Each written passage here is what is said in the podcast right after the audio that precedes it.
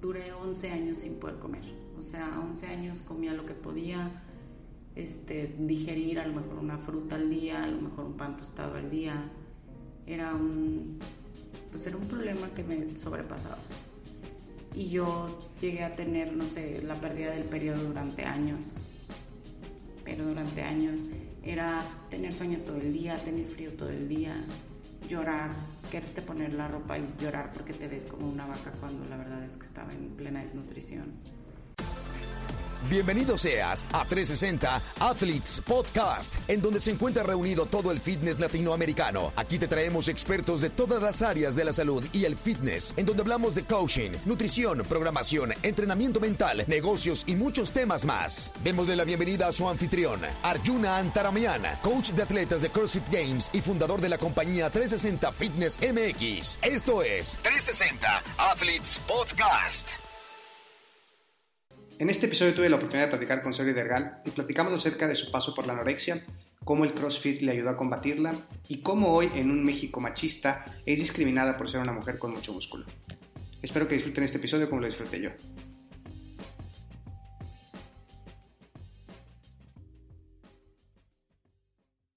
Sori, bienvenida a 360 Athletes Podcast. Qué bueno que te tomaste tiempo para estar aquí conmigo y platicar tu historia de vida porque me parece muy interesante. La gente que no te conoce eh, creo que se va a llevar mucho de esto y la gente que te conoce va a poder entender un poco más de lo que es, de lo que es ser un atleta competitivo en el CrossFit eh, dentro y fuera ¿no? del box, que normalmente lo que pasa fuera del box siempre yo, yo he sido partícipe de que esto es lo más importante que te puede influir dentro del box, lo que te está pasando afuera, todos los problemas que tienes, las cosas buenas, las cosas malas, cómo van a impactar de manera positiva o negativa. Y tienes varias historias que contar, la más reciente es tu, tu tema de salud que te sucedió, ¿no? Y y cómo muy probablemente el haber sido una persona con un estilo de vida muy saludable te haya salvado la vida, ¿no? Entonces, antes de empezar, me gustaría que le platicaras a la gente quién es Ori, de dónde viene y cómo es que descubres el CrossFit, cómo te involucras en él hasta el día de hoy. Bueno, muchas gracias por la invitación. Este, ¿Quién es Ori? Todavía no sé quién es Ori. ¿Cómo consigo entrar en el CrossFit? Hace que seis años, mi vida era otra, vivía en Torreón yo era totalmente godines, me iba a casar y pues las cosas no, salieron como yo hubiera esperado y la clásica historia de desamor que te lleva a refugiarte en otra cosa. Un amigo que acaba de abrir su box en Torreón me dijo, vente con nosotros porque si no te me vas a ir para otro lado. Y era increíble porque yo llegué, pesaba 45 kilos, no sabía hacer absolutamente nada, o sea, no podía ni sostener mi cuerpo, no podía colgarme, veía la barra y era como algo imposible siquiera levantar de, del agujerito donde están puestas. Y, y ese fue el reto más grande, o sea, darme la oportunidad de probar algo que era tan ajeno a lo que yo hasta ese momento era. Poco tiempo después, un par de meses, me pagué una, una, certificación aquí en Monterrey y conocí a José Luis, a José Luis Cruz, el panda, mi coach de toda la vida y él, como quien dice, se la rifó, o sea, él vio toda la, la capacidad, el potencial que podía yo tener o el que no podía tener y él me dijo, yo te entreno. Pero... ¿Esto en qué año fue? Esto fue hace cinco años, fue en el que 2014, me parece a finales de 2014. Él me dijo, ¿sabes qué? Yo te entreno, pero júrame que vas a hacer todo lo que te diga pase lo que pase. Todo lo que yo te mande que tienes que entrenar, lo vas a hacer. Pase lo que pase. Y yo te lo juro. Entonces ahí entró otro tema importante o fuerte conmigo que fue el de la comida. O sea, yo la primera vez que hice Black Pardus me desmayé, la segunda vez me estaba vomitando y cuando le platiqué a José Luis que no podía hacer los entrenamientos, me dijo, ¿y qué comiste? Y yo, pues nada. Entonces ahí fue la decisión más grande, o sea, es si yo quería cumplir con mi palabra a mi coach, tenía que comer. O sea, tenía que comer, tenía que cambiar mi relación con la comida, tenía que entender que como me sentía en ese momento no se podía repetir. O sea, necesitaba comida para poder... Y hablando de, tu relación con de la comida, yéndonos un poco más atrás para que la gente pueda empezar a entender un poquito el contexto de cambiar mi relación con la comida, el tema de que tú sufriste un tema de anorexia muy fuerte, ¿no? Entonces de ahí la palabra de cambiar tu relación con la comida. Entonces si le podías platicar a la gente que nos está escuchando en su coche, en su casa, donde sea que estén, ¿cuál fue tu, tu camino por ese, ese momento? Bueno, esto no es algo nuevo, desde que me acuerdo tuve conflictos o, no sé, problemas de perspectiva de, ah, con mi cuerpo y duré 11 años sin poder comer. O sea, 11 años comía lo que podía este, digerir, a lo mejor una fruta al día, a lo mejor un pan tostado al día. Era un, pues era un problema que me sobrepasaba.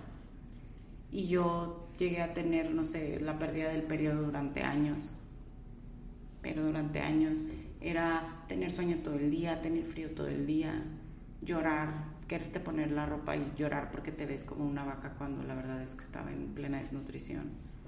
¿A qué edad empezaste con el problema? 16. A esa, a esa edad me salí de mi casa, me fui a vivir a Torreón y no sé si una cosa llevó a la otra, pero me, me, me fui, o sea, me fui de entera en la anorexia. Y lo más es que como mi cuerpo es muy fácil que produzca músculo, como quien dice masa muscular. Entonces yo nunca llegué a colapsarme, o sea, llegar así a los huesos donde si te ves enferma. O sea, yo estaba enferma y no me veía enferma. Entonces, aunque dejara de comer, o sea, aunque tuviera dos semanas sin comer, parecía que no estaba tan mal. Y la gente siempre me decía, ay, te ves muy bien.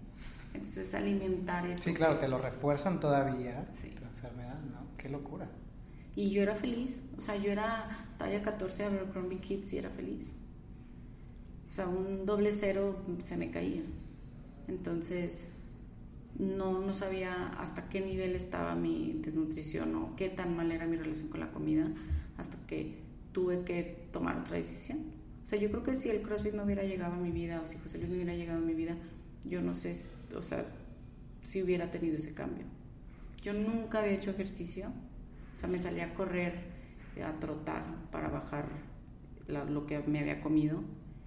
Pero cuando me preguntan, ¿y tú qué eres? Ex triatleta, ex gimnasta, ex alterista, pues yo era ex borracha, o sea, yo no tengo un antecedente atlético, a mí me ha costado muchísimo, por ejemplo, los skills, los double unders, los muscle ups, aprender el snatch fue, bueno, fue para mi magia. Y fue la verdad muchas horas de estarle iniciando, iniciando, iniciando. Y la verdad sí tuve que renunciar a muchas cosas de mi vida para poder aprender esas cosas que la verdad no estaban en mí. O sea, y las básicas, como bajar los 90 grados del paralelo en un squat. O sea, esos fueron mis primeros logros. Entonces, para mí la anorexia, pues, ni siquiera me acuerdo que haya sido como una época triste porque mi cabeza estaba bien. Pero cuando Mm, pude abrir los ojos o se me cayó la venda de los ojos y vi cómo estaba, fue en el momento que hacía tres burpees y ya no podía más con mi vida. Y no por el aire, sino porque de verdad no tenía... Nada que lo sustentara. Sí, no, nada. Sí, el, el, uno no sabe qué tan, qué tan profundo está metido en el hoyo hasta que se sale y dice, güey, estaba hasta adentro, ¿no? Sí, ¿no? Y psicológicamente más porque mucha gente ve o me ve por las redes sociales o cree saber más o menos cómo soy, pero no saben que hay una inseguridad muchísimo, muy grande atrás. O sea, yo duré años sin poderme ver al espejo, sin tener espejo en mi cuarto y hasta la fecha es algo en lo que trabajo todos los días.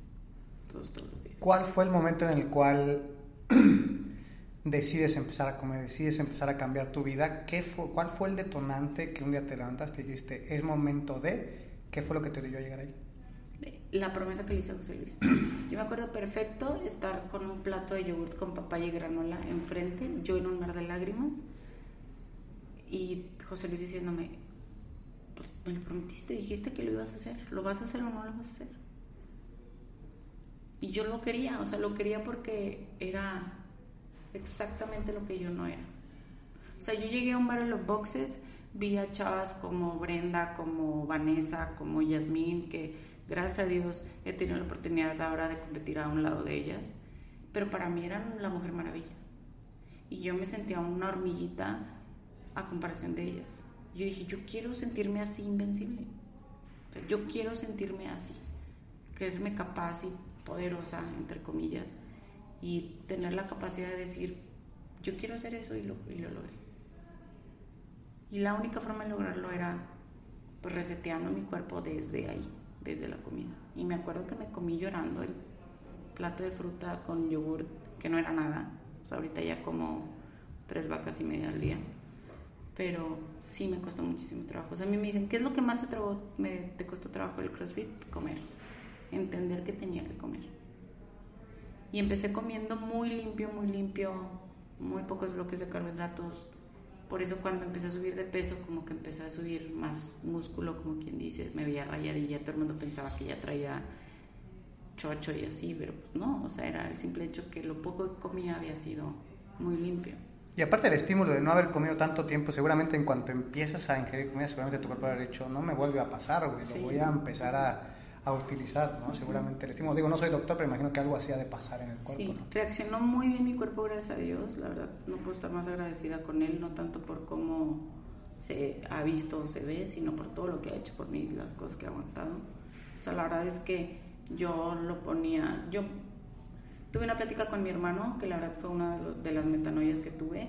Íbamos caminando, vimos un perrito de la calle con las caderas calcadas y las costillas, y yo le dije, mira, Toño, pobrecito, y me dice, pues así te ves tú.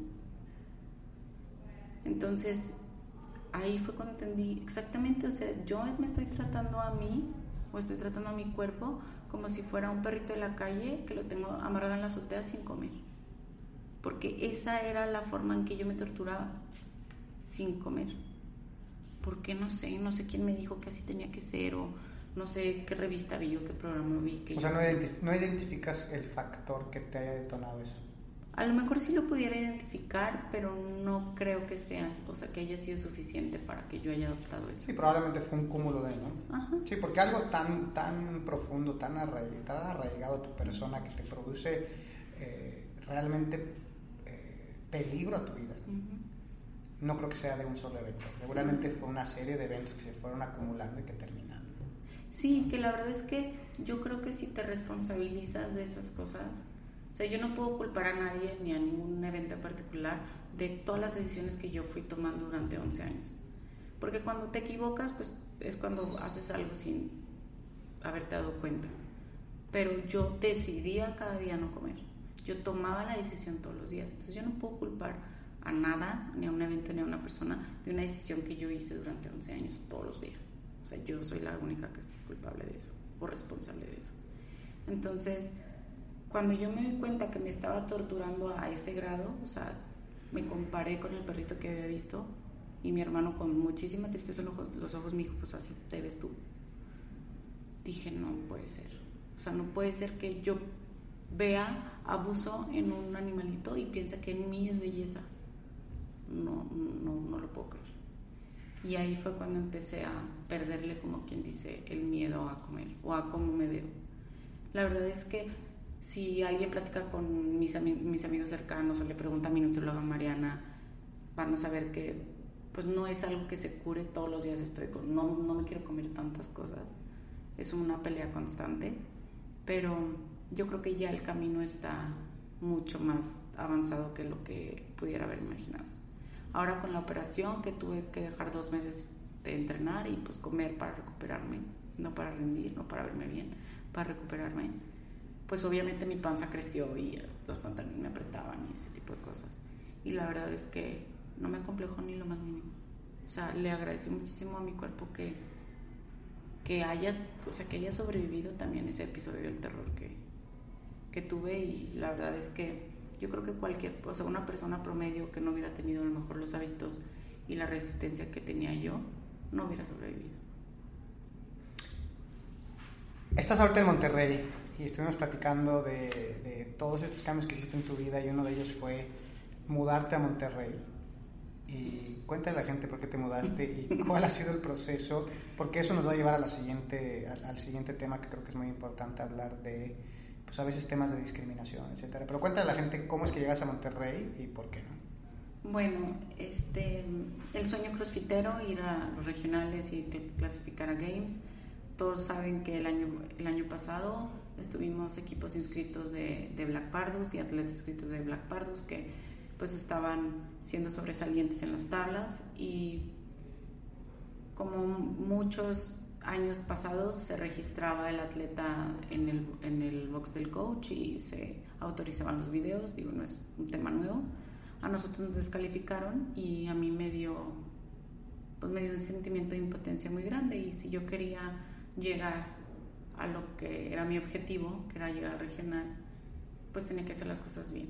Entonces yo platicando con mi coach le dije, pues me voy a Monterrey y muchos de los del equipo se comprometieron muy formalmente para este diciembre estuviéramos todos ya aquí y poder retomar lo que habíamos dejado pendiente el año pasado. Entonces a mí se me viene una oportunidad de trabajo en un box de aquí de San Pedro para dar clases. Este, la oferta fue buena, yo vi la oportunidad y la tomé y me vine. Me vine y al mes y medio me quedo sin trabajo y me quedo sin regional.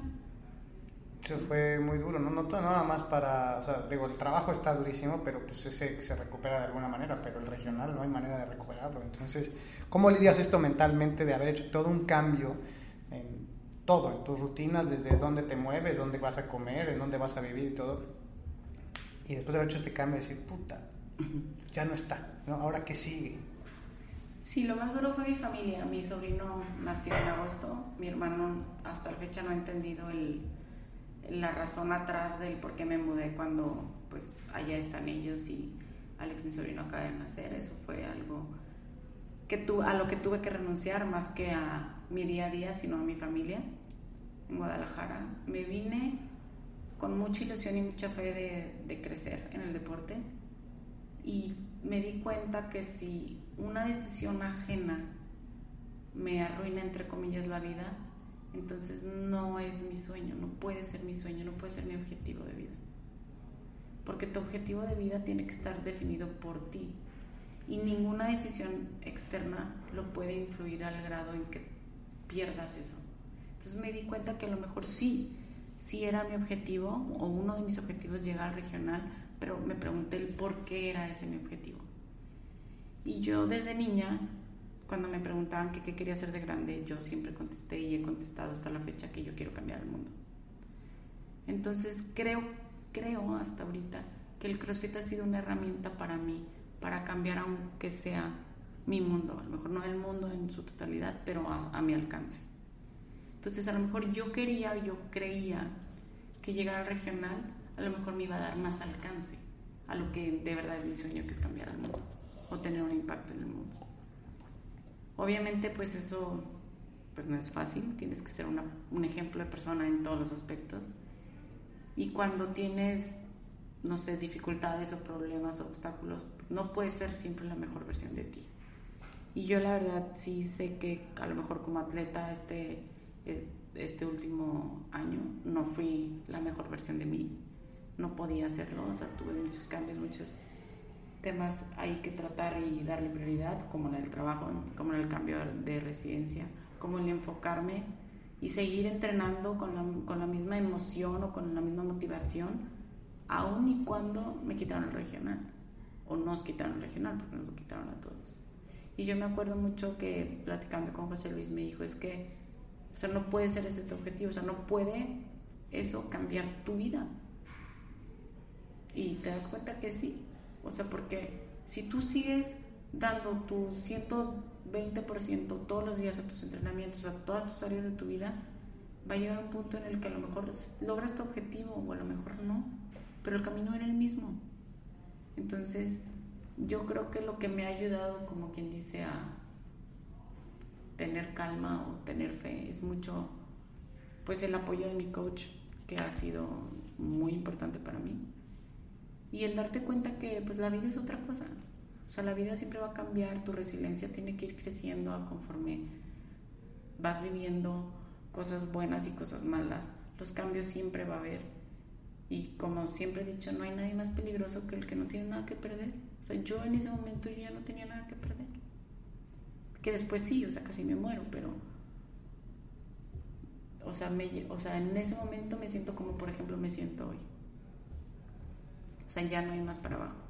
Entonces es súper emocionante saber que todo lo que te puede pasar en la vida es más para arriba.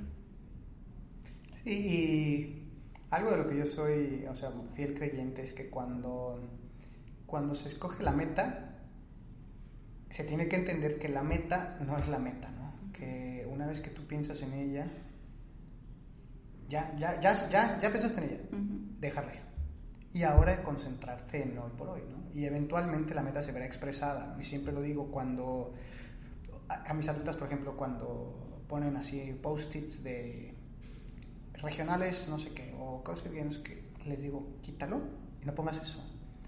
¿Qué necesitas tú para ser ese, esa persona que va a llegar a esa meta? Ah, necesito tener disciplina, necesito tener eh, consistencia. Entonces ponte unos post-its que digan, soy disciplinado, soy consistente, soy... Y entonces eventualmente se va a ver expresado el post-it que tenías antes, ¿no?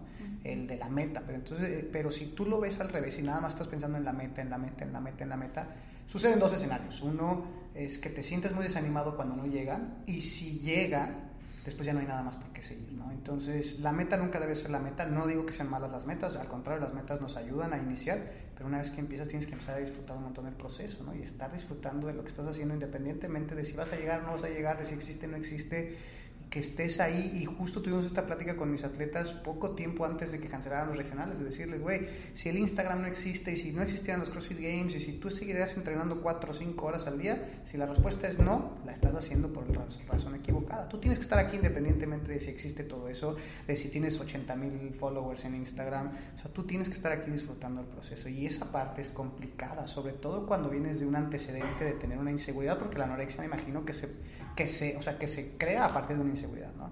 Tener una inseguridad tan fuerte y, y, de alguna manera empezar a crear metas eh, basado en lo que los demás puedan creer de ti, ¿no? De si llego a regionales, entonces valgo la pena como ser humano, si no llego a los regionales, entonces no valgo un carajo, ¿no? Entonces es difícil también eh, eh, venir de ese background y, y, poco a poquito empezar a entender este proceso de, me valen madres todos los demás, yo lo voy a hacer porque estoy feliz, ¿no? Es más porque soy feliz y no por que eres lo que vienes al mundo a hacer. O sea, yo creo que si siempre estamos buscando el reconocimiento, estamos basando toda nuestra felicidad en algo muy tonto que es el ego. Y el ego la verdad es que es lo que más nos hace perder. Nos hace perder tiempo, nos hace perder relaciones, nos hace perder amor, nos hace perder todo. Entonces yo creo que si podemos ser como bien, bien sinceros con nosotros y dejar que el ego pierda, evitamos perder nosotros. O sea, si yo dejo que no sé, que a lo mejor 80 atletas mujeres de México tengan un mejor snatch, tengan un mejor clean jerk, que lo publiquen y todo el mundo diga, wow, este es el mejor atleta. Si yo dejo eso que pase y no dejo que me afecte mi ego y yo me pongo todos los días a trabajar en lo que yo necesito trabajar, a lo mejor el día de mañana yo puedo llegar a ser esa persona o ese ejemplo que yo quiero llegar a ser, me lo reconozcan o no. O sea, si evito, más bien como mi forma de trabajar ahorita con mis metas o mis objetivos, es a lo mejor ya no buscar ese reconocimiento, sino saber yo un día que ya me voy a dormir que logré ser la persona que quería ser en muchos aspectos. mejor no para la gente, pero mejor para mí. Y cada que, o sea, es muy difícil, por ejemplo, para ti que tienes, no sé, tienes 7, 8 mil, no sé cuántos seguidores tienes en, en Instagram eh, muchos de estos seguidores seguramente empiezan a juzgar la vida del atleta por medio de lo que ven en las redes sociales, ¿no? Y entonces empiezan ellos a crearse una imagen y una idea de lo que tú deberías de poder hacer basado en lo que tú, ellos creen que tú puedes hacer porque te ven con músculos, porque te ven haciendo unos snachotes, todo. Y entonces empiezas tú también a tener esa presión un poco social, ¿no? En donde ahora tengo que desempeñarme bien porque eso es lo que yo represento. Entonces cambiar tu identidad para mí es muy importante que los, las personas cambien su identidad de decir, o sea, soy esto, no eres eso, güey. Eres algo mucho más grande que el snatch que levantas, eres algo mucho más grande que los o los que haces, eres mucho más grande que los cuadros de tu, de tu abdomen, ¿no? Y cuando no se entiende esto, pues uno cae en esta batalla con, con querer eh, ser algo que no es, vivir una vida infeliz por querer agradarle a los demás en redes sociales, por ver cuántos followers tengo y todo. Y el tema de la el tema de la seguridad en uno mismo se ve muy afectado hoy en día en las redes sociales. La razón número uno ahorita de la infelicidad en las redes sociales es la comparación con otras personas. Yo no tengo eso que tiene esa persona. Y es que somos muy injustos, la verdad somos muy injustos con los demás, pero yo creo que somos mucho más injustos con nosotros. Porque es muy fácil, por ejemplo, ver a alguien en Instagram o en el Facebook o ver un video o ver una historia y decir, es que qué fácil, tiene la vida resuelta. A mí me han dicho esa frase cien mil veces de, pero tú de qué te preocupas si tienes la vida resuelta cuando no existe absolutamente nada más lejano en la realidad que eso. Somos muy injustos, la verdad, y somos muy injustos más entre mujeres porque pues los hombres se echan dos, tres madreadas, carrilla y ya se dejan pasar. Entre mujeres no. Entre mujeres somos mucho más exigentes, entre mujeres somos menos amigas, la verdad y admiras mucho menos a, a, tu contrincante o a tu oponente, cuando debería ser al revés. Sí, la envidia es más que admirarla. Sí, Es mucho más. Y sí, o sea, de hecho, ahorita que me lo, me lo dices, a mí uno de mis metas más grandes era llegar a ser un atleta elite. La verdad, yo nunca me sentí un atleta elite, llegué a competir en esa categoría y nunca me sentía, cuando estaba formada a entrar al, al campo, nunca me sentía a la altura de las demás chavas que estaban ahí. Nunca. O sea, los que son parte de mi equipo saben que era un conflicto y un problema muy grande como los nervios y la inseguridad que me daba estar parada ahí delante de, las demás. Y yo creo que eso debe de cambiar, o sea, yo creo que todas las mujeres o la gran mayoría de las atletas mujeres en México nos conocemos, sabemos a lo mejor nuestras debilidades, sabemos lo que nos ha costado. Hemos estado en esto juntos muchísimo tiempo, juntas muchísimo tiempo. Y yo creo que estaría bonito que nos empezáramos a apoyar a mí me encanta entrenar con hombres porque es muy diferente la dinámica de entrenar con una mujer por el hecho ese del ego, de la competencia, de la envidia. La mecánica que llevas este, con una mujer es, diferente. No es tan incómoda, últimamente se está armando un grupo muy padre este, con mi equipo de cuatro o cinco mujeres y es algo que yo no había tenido antes, yo siempre había entrenado con hombres. Y sí, el hecho de que te ven a lo mejor con masa muscular más grande o te dicen que tienes esteroides atrás o creen que puedas con eso y con un levantamiento mucho más grande que a lo mejor el que, el que traes en la mochila. Y eso sí es una presión. Y en una competencia sí es una presión. Cuando te preguntan, ¿y cuánto vas a levantar? Y sabes que no traes ni el 80% de lo que está levantando la otra persona. Y en hombres no. En hombres son un poquito más humildes. Yo creo que a las mujeres nos debería de de valer madre más lo que dicen las demás. A lo mejor se abrirían más categorías para competir entre nosotras. Que no importa si una morra queda en último lugar en una competencia elite, pues tuvo los pantalones para meterse a esa categoría. Cosa que vemos en los hombres, admiramos en los hombres y yo no lo veo en nuestro género. ¿Qué es lo más difícil como mujer con músculos hoy en día en una sociedad en donde el músculo le corresponde al hombre ¿no? y levantar peso le corresponde al hombre?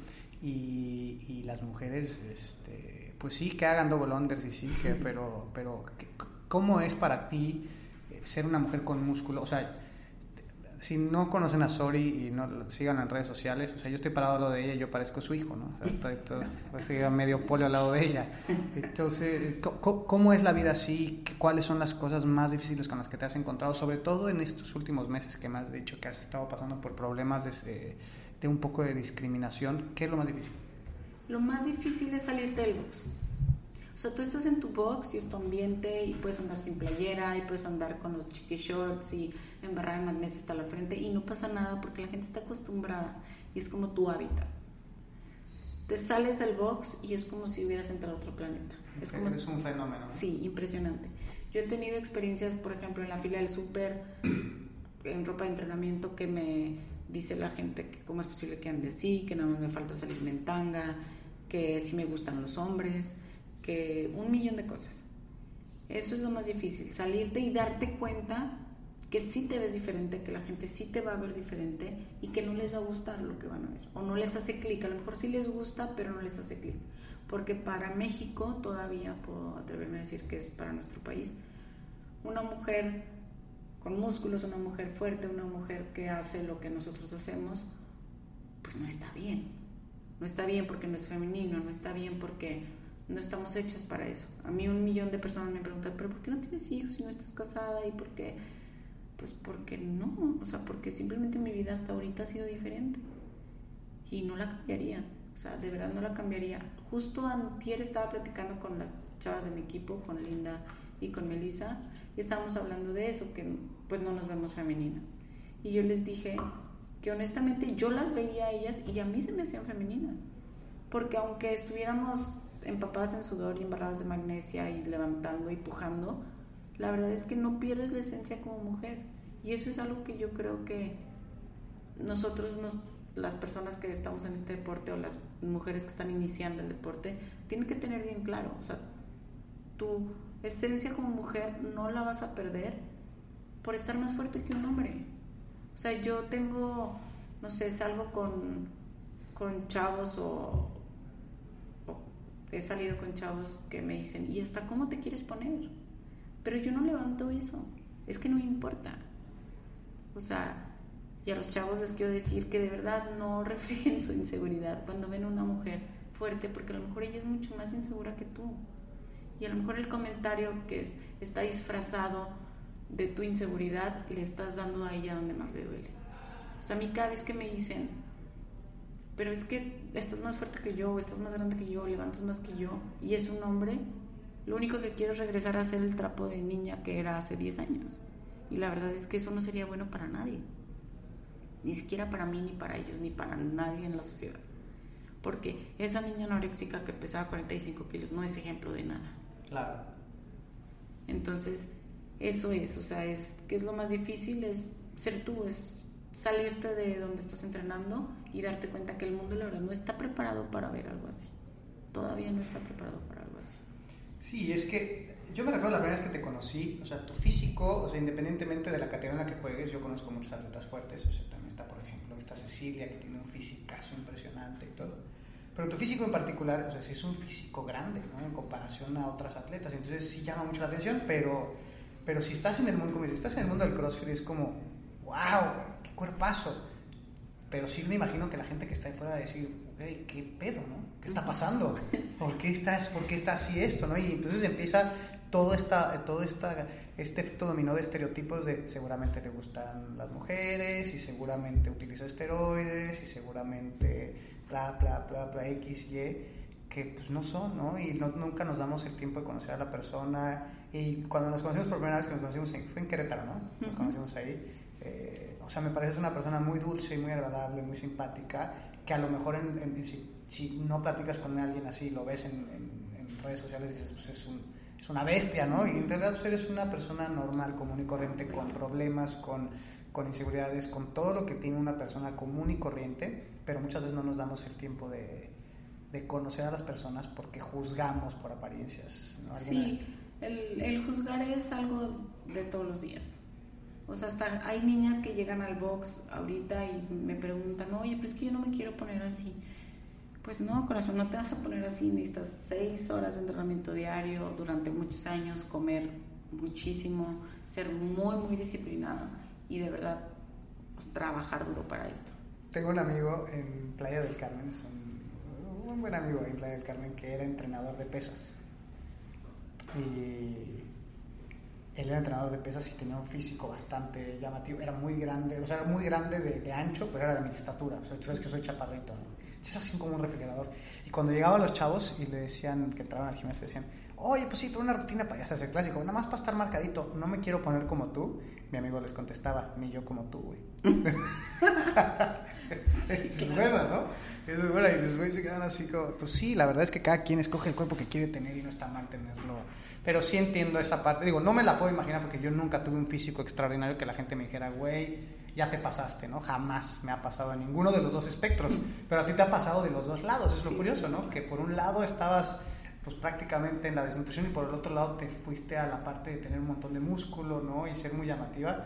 Entonces, pues es, es, te has visto muy encontrada con los dos espectros y al final de cuentas termina siendo el mismo resultado, ¿no? La gente juzgando lo que ellos creen que debería ser la belleza, ¿no? Sí, o sea, nunca tuve, sí, cierto, no lo había visto de esa forma, o sea, nunca tuve el margen de ser una persona normal. Lo que se, lo que se, se dice Como, normal, ¿no? Ajá, sí, lo que se dice normal. Hace pocos meses fui a Guadalajara a competir salgo del baño cambiada con un short que pues apenas me quedaba, una playerita que apenas me quedaba. Y mi hermano voltea y me dice, gorda, pareces Hulk. Me dice, pero el Hulk viejito que rompía la ropa. O sea, ¿qué está pasando? Y era cuando mejor estaba yo como atleta. O sea, ya pesaba, llegué a pesar 71 kilos. Y pero magros, o sea, de nada de grasa. Pues yo sentía que había grasa por todos lados, mi nutrióloga no coincide con eso, pero eran 71 kilos. Y si vemos a esas orillas, las orillas, los 45 kilos, sí es, o sea, era la mitad de mí. O sea, ahorita... Literal. Sí. Literal. Literal. Sí, claro. Tenía hueca la axila, o sea, no, no, no se me caía el pelo horrible. qué locura, qué proceso tan difícil y, no, o sea, no poderte salir de ahí porque no lo ves, o sea, estás metido en ese tren sí, no, y algo súper importante, perdón que se me ha olvidado este comentarte, el novio que yo tenía cuando tenía anorexia, pues me alimentaba mucho esa onda. Y me acuerdo mucho que cuando corté con él, y yo empecé a, competir y empecé a subir de peso, me acuerdo perfecto que una vez me marcó por teléfono, tuvo la osadía de marcarme y decirme, es que ya vas a parecer hombre. Y pues mi pregunta es, ok, tú eres hombre, ¿dónde? ¿Por qué no te ves así, no? O sea, sí, exacto. Claro, o sea, claro. eres fuerte tú. Y, y sí me acuerdo eso mucho, que en ese momento, gracias a Dios, yo ya estaba pues emocionalmente en otro lado. Si no si hubiera estado frágil, a lo mejor hubiera caído en, en la provocación de su comentario. Pero a lo mejor es eso, o sea, a lo mejor es que nosotras como mujeres tenemos miedo a ser fuertes o ser todo lo que podemos llegar a ser por miedo a que no seamos aceptadas o no nos vayan a querer así o, o parecer hombre. Como te decía hace poquito, no, o sea, las mujeres no perdemos nuestra esencia. Por más fuerte que estés, no pierdes. Sí, esa, esa respuesta del hombre de, ya pareces hombre o estás muy grande o algo, es una manera de, de, contrastar porque al final de cuentas al hombre le gusta dominar a su pareja, ¿no? eso es algo muy común en todas las, en todas las culturas. O sea, el hombre es, o sea, instintivamente es el, es el que domina la relación porque es el que así funciona en todas las especies. O sea, el hombre domina, ¿no? Y entonces, ¿cómo dominas a alguien que te pone en tu madre? ¿No? Es, O sea, entonces lo que uno termina haciendo es hacer este tipo de comentarios para orillar a la persona a que empiece a bajar. Sí, o sea, piensas a la persona para poder tú estar un poquito más arriba. Y la verdad, yo creo que eso es lo que más tenemos que detectar nosotros como mujeres en esta sociedad, porque hay mucho de eso. O sea, hay mucho chavo que a lo mejor refleja su propia inseguridad en algo que debería de admirar de ti. Y mi consejo para las mujeres en ese aspecto es, mejor júntate con alguien que te admire todo lo que eres y todo lo que puedes llegar a ser. O sea, a mí me encanta entrenar este, con mis amigos con los que entreno los sábados, que son puros hombres, y la verdad, tengo dos que son ahorita mis mejores amigos, que uno es Mario y otro es Isra. Y levantamos con la misma barra, los tres. Y no se me congojan si yo hago el levantamiento y ellos no, al contrario. Entonces, creo que si, si todas las áreas de nuestra sociedad pudieran ser así, como eso que yo vivo a lo mejor los sábados, que te aceptas, que te apoyas, independientemente si eres hombre o mujer, estás chiquito, grandote, creo que pudiéramos hacer el mundo un poquito mejor, pero no somos eso.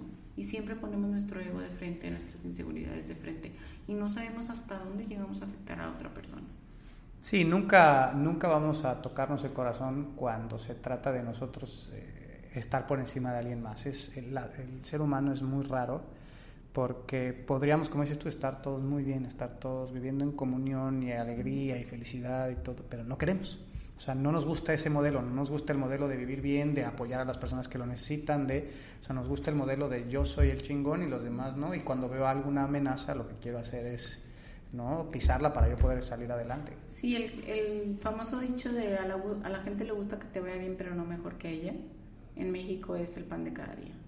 Y yo creo que eso podríamos empezar a cambiar. O sea, a lo mejor reconocer y admirar, por ejemplo, un ejercicio que yo siempre hago con las mujeres es cuando yo siento envidia, porque todos lo sentimos y la verdad es que sería tonto decir que no la siento, claro que la siento, veo a una chava que a lo mejor es muchas cosas de lo que yo no puedo ser. Cuando yo siento esa envidia, me detengo y digo, a ver, Sori, ¿qué es lo que te da envidia? No, pues su pelo, no, pues que está alta, no, pues su snatch. Entonces, lo primero que hago es me acerco a ella y se lo reconozco. le digo, oye, ¿sabes qué? Qué bonito tu pelo, qué bonito tu snatch, qué bonito que se están Qué buena onda, porque eso te lo limpia, ¿no? Te Exacto. limpia. Entonces tratas de quitarte a ti el veneno y reconoces lo que, lo que te está causando conflicto de la otra persona y lo haces que, que sea algo positivo para tu vida. Entonces ya la próxima vez que llego a tener ese mismo sentimiento, pues ya lo pude canalizar a algo positivo. Y eso, la verdad, siempre me ha servido para tener como limpio mi energía con, a, con las mujeres. O sea, yo trato de, de, de reconocerle a las mujeres todo lo que son. ¿Qué te depara para esta nueva temporada que ahora que se eliminaron los regionales, ahorita con el tema de salud, igual y platicarle a la gente qué es lo que te pasó y cómo es que lo que lo que platicábamos que no sabemos a ciencia cierta, pero muy probablemente por tu estilo de vida se te haya salvado la vida, ¿no? Sí, pues el tema que fue, el, este, se me reventó un quiste del ovario, no me di cuenta, de hecho cuando fui con el, con el doctor me dijo que ya él sospechaba que tenía yo dos semanas más o menos con, o sea, con el quiste reventado, o sea que en la competencia de FCC de Guadalajara yo ya lo tenía reventado, por eso en las fotos algo verde, y sí me sentía mal. Se me reventó el, el quiste y empezó a gotear, o sea, empecé a tener un, un desangrado interno de poco a poco, poco a poco, y llegó un punto en el que ya tenía 3 litros de sangre en mi tórax. Un, un, viernes todavía hice un complex de clean de 205 libras. Estaba entrenando con mis amigos y me dijeron, ¿por qué estás fallando el jerky? Yo es que me duele. Extendía los brazos y el tórax me dolía, como que me apretaba los pulmones, me sentía que me ahogaba. Y me dijeron, ¿no puedes o qué? Es un segundo de dolor. Dije, bueno, eso es cierto. Me fajé y saqué el complex. Obviamente ese tipo de, de cosas no son para festejarse. O sea, mi cuerpo aguantó hacer levantamientos aún con 3 litros de sangre fuera de su sistema. Y yo amanezco el sábado y yo ya me sentía muy mal. Ya me dolía muchísimo el estómago, pero era un dolor que no reconocía. Decidí no entrenar, me regreso a mi casa y me desmayé. O sea, cuando subí las escaleras, del esfuerzo chiquito de subir las escaleras, me desmayé, obviamente porque ya mi cuerpo lo único que estaba cuidando era el cerebro y el corazón, con la poca sangre que le quedaba. Y entre mil cosas que pasaron, pues me llevaron a urgencias, me volví a desmayar en urgencias a la hora de canalizarme y me operaron de emergencia. Entonces, cuando yo regreso de la anestesia, yo ni siquiera sabía qué había pasado porque no sabían. O sea, yo me, yo me fui al hospital y no sabía qué era lo que tenía. El doctor lo que dice es que él me operó para ver si me podía salvar la vida, porque yo llegué ya desangrada y verde y desmayada. Entonces, pues él tomó la decisión de operarme, me operó, mi cuerpo reaccionó muy bien, o sea, se recuperaba porque me desmayé cuatro veces y las cuatro veces volví sola, sin ninguna ayuda. Y cuando ya estaba en el cuarto después de la operación, me iban a hacer transfusión y el doctor dijo no. Si ella se pudo regresar del desmayo, se recupera. Y no me hicieron transfusión. Entonces, mucho de lo que yo platicaba con, el doctor Raúl que me operó era que la capacidad que tuvo mi cuerpo de recuperación, que me lo dio el deporte porque no, no hay otra razón, fue la que me ayudó a que el cuerpo regresara estando desangrado y regresara de la operación. Porque no había forma ya de que con dos litros en el sistema yo pudiera seguir guardando los órganos y viviendo. O sea, de verdad fue casi un milagro. Y sí, la verdad sí se lo adjudico muchísimo al deporte. Tengo cinco años, voy a cumplir cinco años de hacer CrossFit, de, de un ejercicio, un WOD a otro, de un levantamiento a otro. Mi recuperación es corta. Eso también se lo debo a, a mi programación, al coach que tengo. Y si no hubiera sido por eso, a lo mejor si eso me hubiera pasado cuando no comía nada hace Sí, seis nada, años, Olvídate. Sí, no, no, no hubieras estado dos semanas. no regresaba en la primera desmayada. Y sí, no hubiera, no hubiera aguantado ni siquiera el dolor, ni mi cuerpo hubiera aguantado las dos semanas que tuve ahí el agujero interno. Sí, que digo, no se sabe a ciencia cierta, pero sí es un indicador claro de que el estar muy saludable Y es el continuo de la salud de CrossFit, ¿no? De estar empujado lo más que se pueda al lado del fitness para cualquier eventualidad, cualquier accidente, cualquier problema, pues no llegues a la muerte, ¿no? Sino llegues al lado de la enfermedad, pero si estás en la enfermedad, pues lo más seguro es que después de eso te hubiera, te hubiera costado la vida. ¿Qué sigue ahora para Sori? Ahora que ya te recuperaste, ya pasaste por esta etapa de, de, pues de estar, estar saludable otra vez. ¿Cuáles son tus planes? ¿Has tenido ahorita algo? ¿Has tenido tiempo de planear tu vida, de reajustar tu vida o todavía no sabes hacia dónde va a ir dirigido tú? De hecho, hicimos un ejercicio este inicio de semana para replantearnos los objetivos corto, mediano y largo plazo. Este, para mí, el hecho de poder estar entrenando ahorita es más que una meta alcanzada. A mí me dijeron que a lo mejor iba a poder empezar a entrenar a principios de febrero. Ayer hice levantamientos, me siento muy bien. Obviamente no los levantamientos pesados que había estado haciendo. Entonces, mi meta de aquí a seis meses es recuperar mi estado físico. Es recuperar mi estado físico en su totalidad. No el nivel como atleta, sino mi estado físico. Que no me duela nada que sea sustentable mi entrenamiento, porque hay veces que como atletas somos muy injustos con nosotros mismos y por con tal de sacar el máximo de clean o cumplir con la programación, no le hacemos caso a las señales que nos da nuestro cuerpo, no vamos a terapia, no dormimos, no comemos lo que tenemos que comer, no estiramos.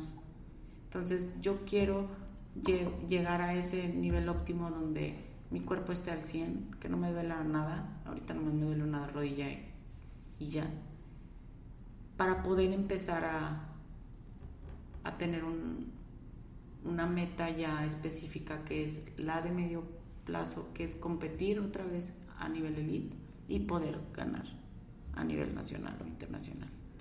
No sé ya cuántas competencias. No qué bueno, qué bueno que lo tienes así y que tienes ese enfoque, porque pues sí que ilógico sería ahorita decir, pues, pues ahorita bien metes a los CrossFit Games ahorita de lleno, pues lo primero que tienes que hacer es eh, estar saludable, ¿no? Porque para desempeñarte en ese nivel tienes que estar, el cuerpo, la máquina tiene que estar perfecta para poderte desempeñar bien en ese nivel y es una buena meta, me parece una excelente decisión que te enfoques en esa parte primero, en estar saludable, en recuperarte.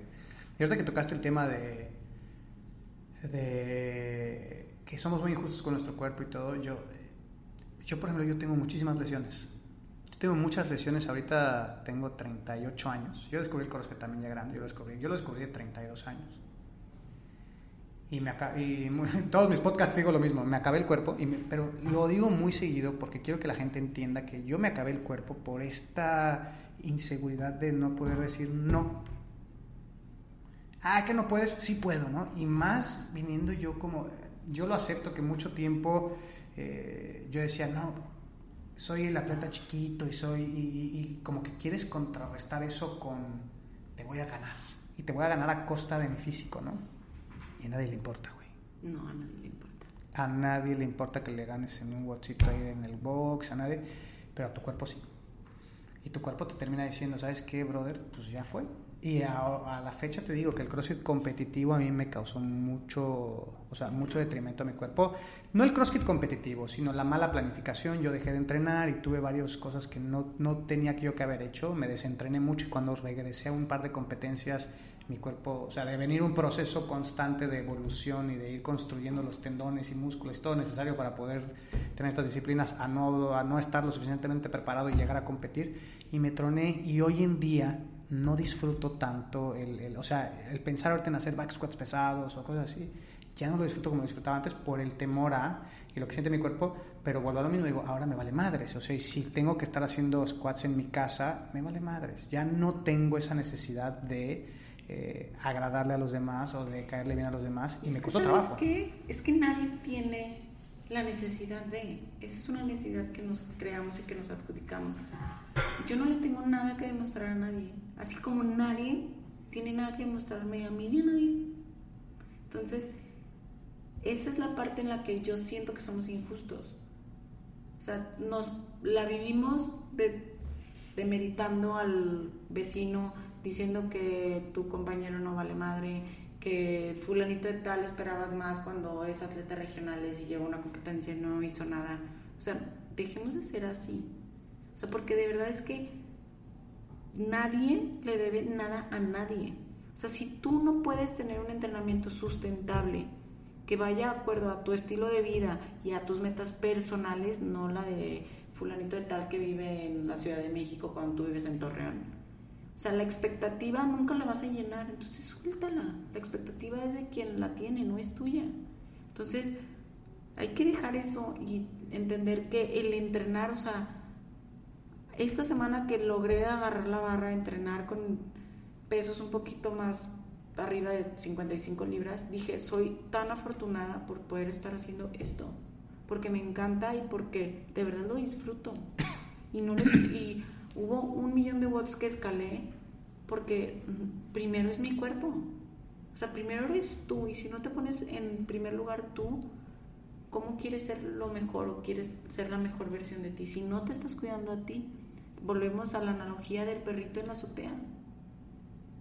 O sea, eres un perro que le estás aventando comida amarrado, enojado para pelear. O eres un perrito que lo tienes en tu casa, lo cuidas, lo mimas, le das, lo paseas, lo todo. O sea, si adoptamos esa analogía, ¿por qué no nos cuidamos a nosotros como cuidamos, no sé, a nuestra mascota que le das todo? O sea, si habrá gente a lo mejor que, que no llegue a entender esa parte de que vas tú primero y tú en todos tus niveles. O sea, toma tus decisiones que te nutran a largo plazo como persona, tu alma, tu... Porque estar, no sé, renunciando, como tú dices, a un estilo de vida que te encanta, que es el entrenamiento, por haberle ganado a gente que a lo mejor ya ni se acuerda, Sí, es como el ejemplo del coche. Yo siempre lo pongo este ejemplo de cuando se te cierra alguien en, el, en, el, en la camioneta, en tu camioneta, se te cierra un pendejo, ¿sabes? Acá, y te enervas por completo y le mientas la madre y vas enojado y vas todo el enojado. Ese güey ni se, o sea, ni, ni enterado, ni, en cuenta, güey. O sea, tú te podriste ligado, ¿no? Porque este güey te hizo algo. Y yo encontré el antídoto de, eh, de querer, o sea, de compararme con los demás, de necesitar algo más. Yo lo encontré en el agradecimiento. Y una de mis rutinas matutinas siempre es, me tomo un minuto de mi día para agradecer todo lo que tengo, todo lo que soy, todo lo que está en mi vida, independientemente de lo que tú pudieras considerar que es bueno o malo. O sea, todo lo que pasa en mi vida lo agradezco. Y ese ha sido un antídoto muy bueno para no tener que compararme con nadie más, porque no me hace falta nada. O sea, lo tengo todo. Y es que aunque te falte, la vida te está dando la oportunidad de estar del otro lado. Es que no te falta. O sea, si tú estás vivo, no te falta nada. O sea, no hay nada que te falte no tienes el carrazo del año, pero tengo mis piernas y camino. ¿no? Y no tienes la mansión de, pero tengo un techo y duermo a gusto. Y, o sea, hay muchas cosas que puedes agradecer en tu vida y que te hacen, te hacen sentirte bien contigo mismo. Te cambian. Hay un libro que habla de ese tema de perspectiva, se llama La maleta. Okay. Es increíble ese libro porque me lo topé en una banquita en un parque, enfrente de casa de mi hermano. Lo abrí y tenía un, un, papelito pegado que dice, soy un libro viajero. Si me encontraste, manda un correo aquí con este número Qué que chingón. era 138 ajá, y avísame dónde estoy ahora. Entonces ya cuando lo termines de leer, ponle una banquita. ¿Y ya lo pusiste? No, no digo. Perdónenme, señor libro viajero, pero ese libro ya es mío. La verdad es que van dos veces que lo leo y cada vez que lo lees como en el principito, que cada vez que lo lees te agarra algo. Y habla mucho de la perspectiva. O sea, habla de cómo si una persona tiene la misma situación que cinco, cada quien va a reaccionar diferente. Y, y, otra cosa que también que viene en el libro que me encanta es algo que el, el, el narrador dice, cuando algo no tienes en tu vida, es porque no lo mereces. Y a lo mejor no lo mereces porque no estás agradeciendo lo que tienes. Y hasta que no te des cuenta y estés increíblemente agradecido por lo que tienes, no te vas a merecer lo que estás pidiendo. No importa qué tan duro trabajes. Entonces, el agradecimiento sí es la base de, sí, completamente es la base de, después viene el trabajo duro. Para poder reconocer tu trabajo y tu esfuerzo, tienes que ser agradecido. Tienes que entender que en el momento que estás viviendo, los esfuerzos que estás haciendo, eso es lo que tienes que agradecer. Porque estás teniendo la oportunidad. Por ejemplo, yo me quedo sin trabajo, yo agradezco increíble que tengo más tiempo para entrenar. A lo mejor ya no es la meta o el sueño, pero aún así lo tengo. O sea, la vida me está dando una oportunidad de ponerle más tiempo a algo que me encanta. Entonces, sí hay que ser agradecidos, que sea la base de los días, como tú dices, amanezco y agradezco, es lo más bonito que puedes hacer. Y si cuando algo no está resultando como lo esperabas o como lo quieres, entonces date cuenta que tanto estás agradeciendo todo lo demás, todo lo que sí tienes y todo lo que no tienes. O sea, cuando hay veces que te toca ayudar a alguien, es porque estás en la posición que no te falta nada y tienes la posibilidad de ayudar a alguien. Gracias a Dios he estado en muchas situaciones donde yo puedo tender la mano. Y últimamente, este último año, me ha tocado estar del otro lado. O sea, de verdad de tragarme el orgullo, el ego y todo lo que con eso conlleva y decir, necesito ayuda, necesito esto. Y no, no puedo hacer esto. En todos los ámbitos de mi vida, en el personal, en el profesional y en el deportivo. Entonces también hay que agradecer que ahora me toca estar del otro lado, para cuando me toque volver a, dar, a proveer, a ayudar, saber lo que se siente estar ahí. Sí, es... Definitivamente el agradecimiento para mí ha sido el, el, antes y el después de mi vida. ¿eh? Desde que inicié con este ejercicio todos los días y agradecer y decir, tengo todo, güey. Neta, y hasta que no agradeces no te das cuenta de lo valioso que eres, no, no te... Alguna vez vi y lo comenté con uno de mis atletas, o sea, para ser ser humano es un pinche milagro de la vida. O sea, que tú estés aquí sentada es un milagro. O sea, es una, es una oportunidad en 400 billones que te vuelva a ser humano. O sea, es una locura, ¿no? Entonces, imagínate si ya te, o sea, tuviste la oportunidad de, ya no te falta nada, ¿no? Ahora es trabajar en ello, trabajar, y, y hace rato te dijiste algo muy importante, y ya nos queda poco tiempo, pero quiero que terminemos con eso. Dijiste algo muy importante, dijiste, si no lo tienes es porque no te lo mereces, y sí es cierto. O sea, yo me lo pongo a pensar, digo, ¿por qué cuando pienso en algo, por qué no tengo esto que, que, tanto estoy queriendo, que realmente no me lo merezco? No he hecho lo suficiente yo para desear, o sea, para, una cosa es desearlo, y otra cosa es quererlo. Y cuando realmente quieres las cosas, ves la manera de conseguirlas y vas hacia adelante. Cuando lo deseas, es como la persona que tiene sobrepeso, que desea tener el cuerpo de la chava, pero pues quiere más la hamburguesa. Es como, por ejemplo, si tienes cinco pájaros, pájaros en un árbol y uno tiene la intención de volar, ¿cuántos pájaros tienes en el árbol? Ay, ya me lo pusiste difícil. ¿Te la repito? A ver, si un pájaro. Si tienes cinco pájaros en un árbol y uno de ellos tiene la intención de volar, ¿cuántos pájaros tienes en el árbol? Pues ninguno. ¿Por qué ninguno? ¿Cuatro? No sé. No. Ahí están los cinco. Uno tuvo la intención de ah, volar. Ah, ok, claro, la intención. Ya, ya la La intención no es la que cuenta. No es que, no es que se fue a volar, claro. Qué bonito se ve ahí el pajarito con su intención. Intentando volar, claro. No, ahí. Sí, la intención, claro. La intención no es lo que cuenta, no es la acción. exacto. Es la acción lo que cuenta. Es la acción la que cuenta. Qué bueno que, qué bueno que viniste hoy. Se nos acabó el tiempo porque tenemos la sala de juntas me hubiera gustado extendernos más, pero tenemos que dejar la sala de juntas y te agradezco porque te hayas tomado este tiempo para platicar conmigo. Este, es la última entrevista que hago en mi viaje a Monterrey y la verdad la pasé muy bien. Es una oportunidad también de conocerte a ti, de que la gente te conozca y que la gente se identifique con el hecho de que una persona con músculos, una persona con un snatch de tantas libras también tiene problemas y también tiene cosas que solucionar en su vida y no juzguemos por lo que vemos en las redes sociales, ¿no? Eh, y entendamos que todo se puede conseguir si somos agradecidos y si luchamos por lo que queremos. Y si no le tienes miedo al éxito. Si no tienes miedo, sí, hay mucha gente que tiene miedo al éxito, ¿no? Pero tienen miedo al éxito por, no por el miedo al éxito, sino por el miedo al fracaso. O sea, no es tu miedo al éxito, no es tu miedo a llegar ahí, sino a no llegar. Ese es el problema. Pero ¿cuántos éxitos vas a conseguir si no fracasas? Sí, claro, no es. O sea, la fórmula del éxito es el fracaso constante, completamente. ¿Algo que le quieras decir a la gente antes de que nos vayamos? Mm, pues creo que ya dije todo, pero ¿Dónde te encuentra la gente en redes sociales? En redes sociales es Sori Dergal. Mis apellidos son Dergal Musa, así me llamo, no es nombre artístico. Este, Sori es de Soraya, entonces Sori Dergal Musa. Yo creo que es... No ¿En Facebook también te encuentras así? Sí, igual, Sori Dergal Perfecto, pues muchísimas gracias, Sori. Espero que nos volvamos a encontrar pronto. Siempre hay que, dejar algo para regresar, claro que sí. Seguramente. Muchas gracias a todos los que escucharon. Esto fue 360 Athletes. Nos vemos en el próximo episodio. Si aún no lo has hecho, Corre ahora a www.360athletesmx.com y checa todas las opciones que tenemos en programaciones personalizadas y programaciones grupales.